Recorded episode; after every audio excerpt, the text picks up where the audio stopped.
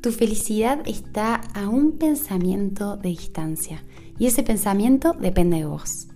Hola, soy Angie Victoria, tu guía en afirmaciones poderosas y voy a acompañarte a reescribir tus pensamientos para recuperar todo tu poder y usar tu mente desde el amor. Claro que sí.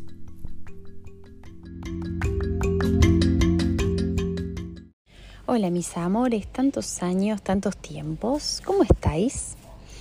Bueno, yo les grabo desde el auto con voz bajita porque tengo al pequeño Ami durmiendo atrás en el huevito.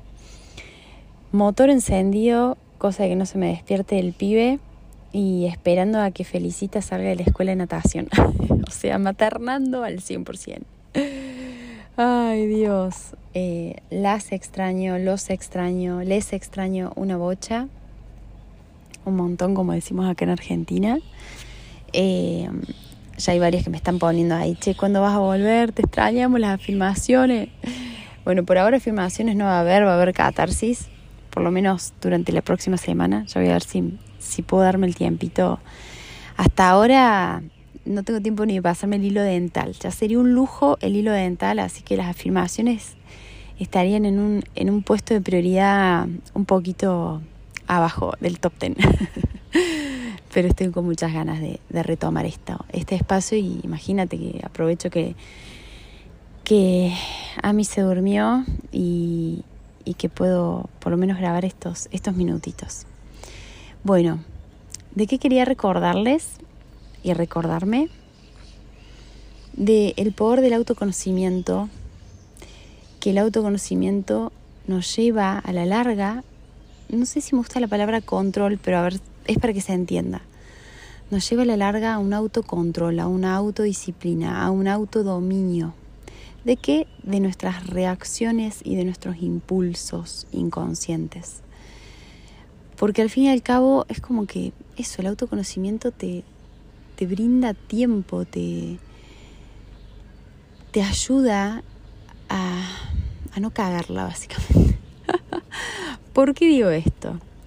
Bueno, sumado a las hormonas del embarazo, sumados al, del embarazo del puerperio, que es esta etapa cuando ya nace el bebé, eh, sumado a mi cansancio en no dormir a las noches, he tenido una semanita de mal humores. ¿Viste cuando estás eh, con mal humor? Con cara de orto, como diríamos en Argentina. con cara de traste.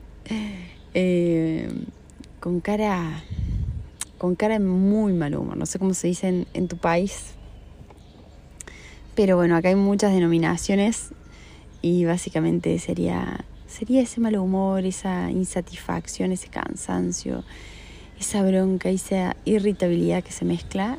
Y he estado así esta semana, la mayor parte de los días y sobre todo al momento de despertarme y sobre todo al momento de encontrar mi mirada con la mirada del negro que acaba de hacer fiaca en su camita, que se levantó tranquilo. Eh,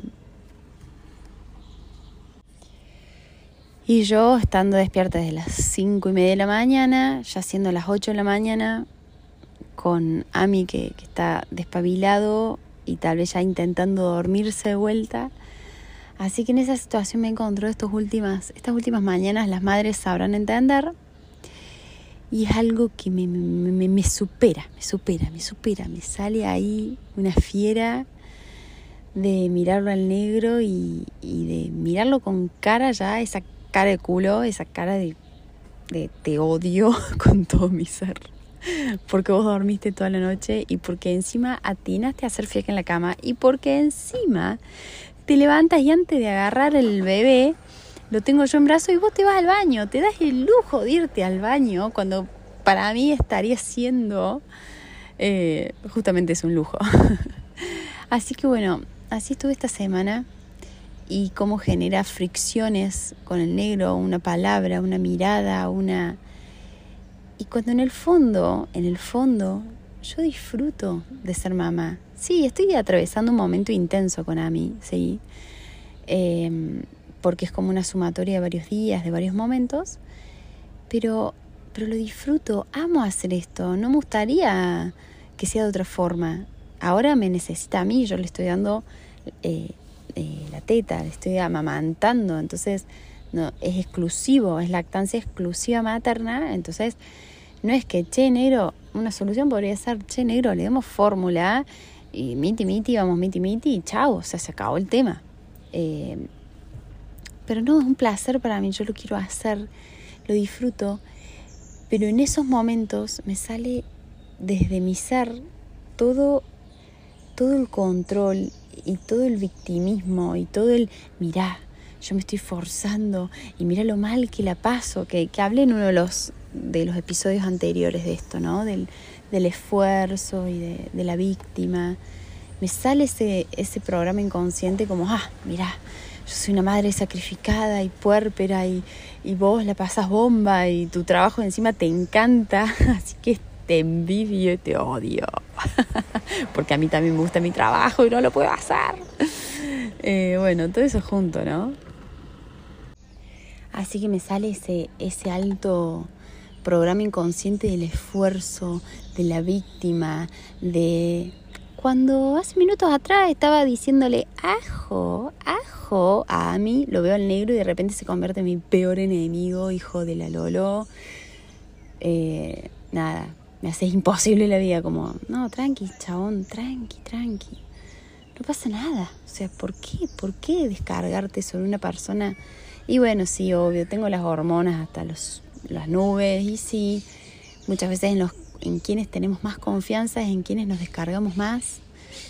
Em, pero qué importante es en esos momentos tomar una buena respiración y no reaccionar así. O sea, ¿cómo hacer para no reaccionar? ¿Cómo hacer para no cagarla? Para no meter la pata. No sé cómo, de vuelta, como se dice en tu país. Veo que hablo con mucho modismo, pero pero ¿cómo hacer para... Sí, para... Para valorar esa situación, para... Hay una película que me encanta, me encanta, que se llama Cuestión de Tiempo. Te la voy a spoilear, así que adelántale 10 segundos si quieres. No. Eh, en realidad no es que te lo voy a spoilear, pero te voy a sacar una enseñanza que me encanta de esta peli. Cuestión de tiempo, creo que la actriz se llama Rachel Adams. Es una película inglesa, re linda. Eh, Está buenísima, te la recomiendo, está en Netflix. Cuestión de tiempo. Y, mm, y el flaco, el, el, protagonista, puede volver el tiempo atrás. Puede imaginarse que está en una situación y volver el tiempo atrás. Y revivir todo eso. Y él cuenta que, eh, que como enseñanza, después de que él aprende un montón, cuenta que cada vez usa menos ese poder de retroceder en el tiempo, porque a lo largo de la película él va retrocediendo en el tiempo para cambiar cosas que no le gustaban e ir haciendo su vida de otra forma, pero a medida que aprende a usar ese don, lo que hace es revivir el día que vivió el día anterior. Es lo único que hace, pero no lo revive para cambiar cosas, sino para cambiar su percepción de ese día, para, para poder estar más presente con sus hijos, por ejemplo, cuando está desayunando, o estar más presente con su mujer, o estar más presente en el trabajo y divertirse, disfrutar. O sea, lo que hacía con ese superpoder era vivir el día común y corriente. Y al día siguiente, volver el tiempo atrás y vivir ese mismo día, pero de una manera extraordinaria y con presencia. Y como lo hacía tantas veces, ya no le hacía falta volver al pasado, porque ya lo podía ejercitar ese mismo día. E, ese era su último superpoder, que todos lo tenemos, de vivir el presente, ¿no? Y de valorar esos instantes. Entonces, ¿a qué voy con, con todo esto? Que me pareció bellísima, bellísima esa enseñanza. A que, mm, a que realmente si pudiera volver tiempo atrás, hoy, por ejemplo, no hubiera reaccionado con esa cara de odio porque podría haber sido mucho más distinta mi mañana. Podría haber empezado con una sonrisa, con un abrazo, con un beso. Y no, y al revés empezó con, con lo que das, lo recibís al mismo tiempo, ¿no? Si yo doy cara de odio, que recibo en consecuencia? Una cara de odio de parte del negro, obvio. Malestar, tensión, eh, bueno, recibir todo lo que yo estaba dando ¿Cómo, ¿Cómo podía dar de otra forma? Porque en realidad lo que yo quiero es disfrutar, disfrutar de mi familia, pasar la bomba.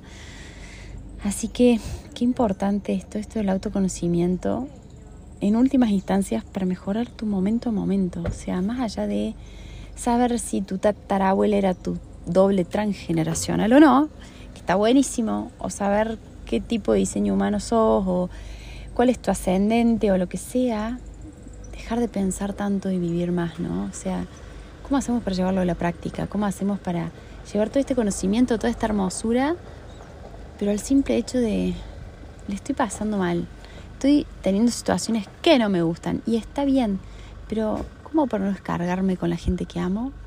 ¿Cómo hago para hacerme responsable de esto que siento? ¿Cómo hago para no llevar patrones inconscientes y vivir desde quién quiero ser realmente? Bueno, esto continuará porque tengo que bajarme y buscar a la peque, pero los extrañaba y quería charlar un poquitito, un poquito. Abrazos, bendiciones, reaccionar de manera más consciente. O sea, conscientemente no reaccionas, básicamente. Y siempre es preferible el silencio ante todo. De última, respira hondo, trágate ahí todas esas reacciones, impulso, filtralo tres segundos y, anda desde, desde quién verdaderamente sos, desde quién verdaderamente querés ser.